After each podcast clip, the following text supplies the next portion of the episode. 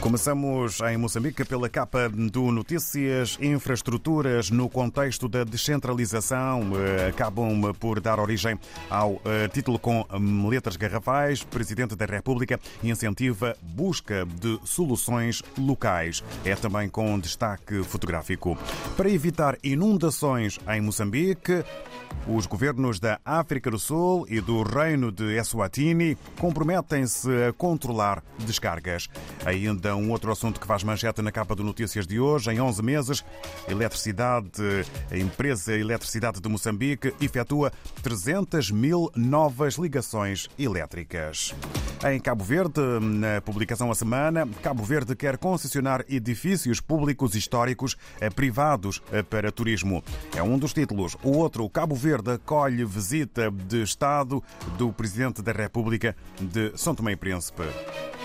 E por falar em São Tomé e Príncipe, segundo a agência STP Press, eh, um assunto eh, que eh, apanha e atinge destaque maior em matéria de títulos de imprensa, Nações Unidas e São Tomé e Príncipe assinam na próxima semana o novo quadro de cooperação para cinco anos. E quanto ao democrata na Guiné-Bissau, figura da semana em foco, Tabanca Jazz celebra três décadas da sua carreira com um concerto memorável, leia mais, no Democrata. Democrata. E Banco Europeu financia obras de requalificação da estrada Safim-Pac. É também um assunto a fazer manchete na capa do jornal guineense O Democrata. No Brasil, escolhemos o Globo sobre o Qatar 2022 e adiantamos que o Globo, todo ele é esporte, todo ele é eh, desportivo. Saiba como será definido se Neymar joga ou não contra a Suíça e se há chances de ser cortado.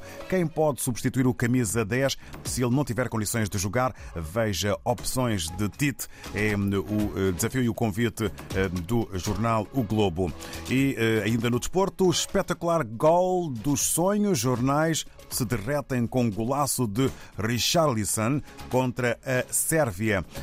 Todo o globo virado para o desporto, uma vez que o Brasil ontem também marcou a sua estreia no Qatar 2022. Do Brasil, Regressamos à África e já estamos em Angola com o Armindo Laureano na redação do Novo Jornal. Sem mais demoras nem delongas, Armindo Laureano, muito bom dia.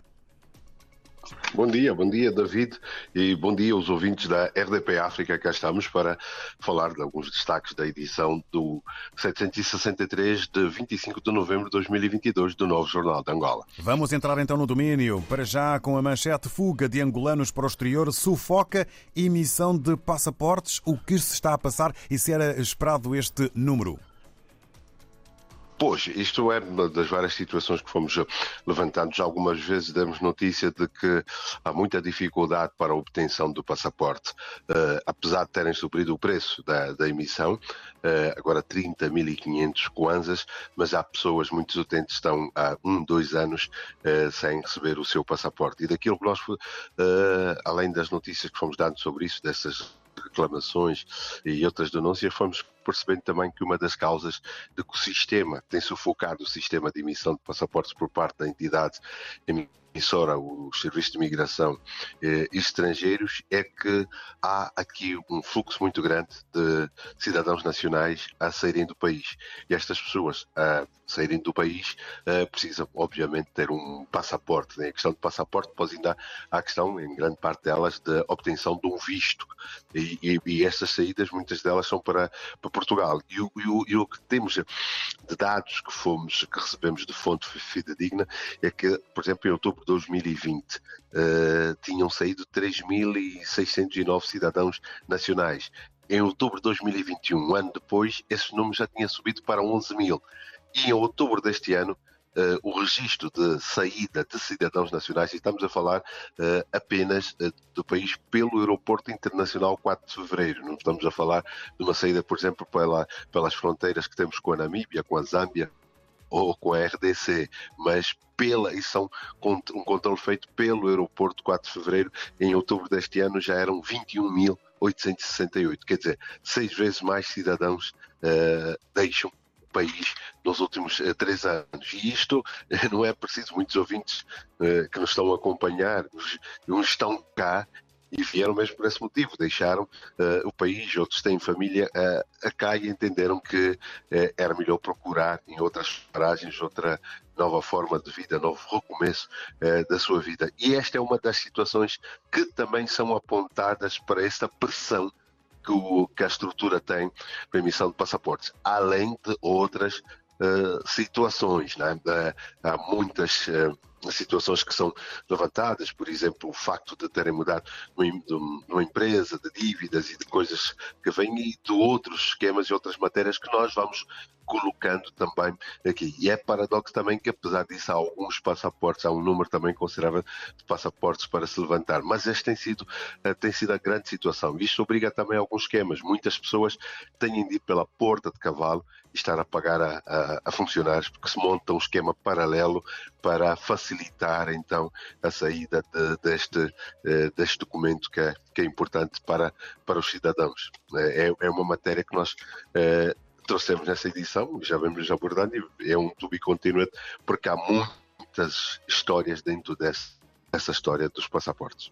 Uma questão que acaba também por merecer aqui uma análise sociológica e também eh, pelo número de habitantes e respectiva produtividade. Eh, fica para as páginas interiores do Novo Jornal. Entretanto, eh, um outro título eh, que marca a capa do Novo Jornal e que, eh, pergunto eu, Armindo, se deverá eh, naturalmente constituir uma preocupação. Salários miseráveis, mais de mil professores abandonam educação. Como é que fica então assim o ensino em Angola? Pois, é, é, David, também sou aqui uma parte da matéria interior, só dizer que no âmbito do reagrupamento familiar, no ano passado foram passadas autorizações de residências a 732 cidadãos angolanos aqui em Portugal. Isto são dados do ano passado. E só para perceber no âmbito do reagrupamento familiar. Agora, vamos aos professores. Salários miseráveis. E isto é um problema que se agudizou com a Covid-19 neste período. As aulas ficaram paradas, houve dificuldades em muitas partes do país para ter o sistema de teleaulas e alguns os professores ficaram fora uh, do sistema. E alguns uh, tiveram que arranjar outras formas de, uh, de, uh, de, sobrevivência, de vida. E grande parte abandonou mesmo o ensino e passou para a informalidade. Foi para, o mercado informal, em parte porque também os salários não compensam, não compensatórios para eles, então começaram a desenvolver outro tipo de atividades e o número tem estado a subir. Vamos fazer esse trabalho e da abordagem que fomos tendo com eles, a maior parte deles eram as condições. Primeiro, as condições salariais, as condições de, eh, de, de trabalho. Há bem há poucas semanas falávamos do caso, ficou mediático, de um professor que levou os alunos a uma manifestação por falta de carteiras e, porque, e também noticiamos que a média de alunos em sala de aulas são 90 alunos cada sala de aulas, quando o que havia sido proposto e recomendado era um bom número de 30 e há 90. E isto tudo, uh, estas condições todas de acesso, da mobilidade, uh, fazem com que muitos tenham de abandonar e preferem fazer outro tipo de, de atividades. Por exemplo, uh, nós vimos muito, muitos casos de alguns que hoje são uh, taxistas, andam, são chamados candongueiros, têm o seu táxi, do livrão, e decidem fazer esta vida porque têm dinheiro todos os dias e, e abandonam o ensino. Isto é preocupante, principalmente no setor da educação, da saúde e justiça. Esses são os três setores onde se tem verificado nos últimos tempos muito descontentamento, muitas greves também. Nesta altura há, que estamos aqui a falar, o Simprof, o Sindicato dos Professores, está em greve sem greve em várias partes do país, separados. Já tivemos dos médicos, tivemos ainda há poucas semanas dos funcionários da Justiça. Então, esses três elementos, essas três estruturas, educação, saúde e ensino, continuam muito fragilizadas e continuam com muitas reivindicações por parte dos seus profissionais e uh, mil é um número redondo. Um outro assunto que uh, ganha uh, destaque e foco na capa do novo jornal é exatamente sobre a imprensa, o ataque à imprensa. O que se passa então com a conduta de polícias e militares considerados os carrascos dos jornalistas? Esta, esta, é uma matéria que está no, no dossiê do Novo Jornal e é um estudo que, eh, que, que, foi feito, que o Novo Jornal teve, eh, teve acesso e, e são abordagens, nomeadamente a questão da liberdade de imprensa. Né? Vem falando muito sobre a liberdade de imprensa no, no país. O jornalismo é, ainda é entendido em várias partes do mundo, e Angola não escapa isso, como uma atividade ameaçada e ameaçadora, né? ameaçada para os próprios profissionais e ameaçadora para outros, o chamado quarto poder, eh, que cada vez tem menos poder, que é visto muitas vezes contra um, como um contrapoder. E, e nesta relação que tem com as autoridades policiais é sempre muito complexa, principalmente o exercício da atividade quando há manifestações uh, uh, públicas e os jornalistas têm muita dificuldade para fazerem a sua, a sua atividade em, em, liberdade são muitas vezes uh, incompreendidos, uh, hostilizados, usados por parte das autoridades que deviam garantir uh, a, a, sua segurança. E vão acontecendo muitos casos, mesmo de. Agora foi um caso recente em Benguela, com um jornalista da agência pública de notícias angolana, Angop, foi violentado por, por polícias e as imagens circularam, o vídeo circulou isto revela muito das dificuldades que temos passado e da compreensão que estruturas que deviam proteger os jornalistas acabam sendo elas agredidas. E são muitos casos, todos os anos há muitos casos de agressão de jornalistas por parte de forças policiais e englobam também neste grupo as forças militares, porque cada caracterizadas pela disciplina hierarquia e muitas vezes têm dificuldade em, em compreender o, o, interesse público, o serviço público que os jornalistas exercem. E isto eh, eu estendia também mesmo para a classe política, porque a classe política eh, também tem esta dificuldade. Olha para o jornalista como um contrapoder e tem dificuldade muitas vezes em perceber a importância, a necessidade e a relevância do trabalho dos jornalistas. David, é muito difícil mesmo, e falo isso como diretor de um órgão privado do Jornal Generalista e vivo, vemos isso e temos, é muito difícil o exercício da nossa atividade diária, a relação com as fontes, a obtenção de informação e o exercício pleno desta nossa atividade, porque é, é incompreendida ainda em muitos setores que deviam proteger, que deviam colaborar, eh, que deviam fazer com que esta nobre missão de informar, esse trabalho de, de, de interesse público, serve para, para todos. Então, este relatório está aí e é também para ver se, se as autoridades uh, vão refletir um bocado e se algumas coisas começam uh, a mudar de facto neste, neste nosso trabalho da, da, da, da imprensa uh, né?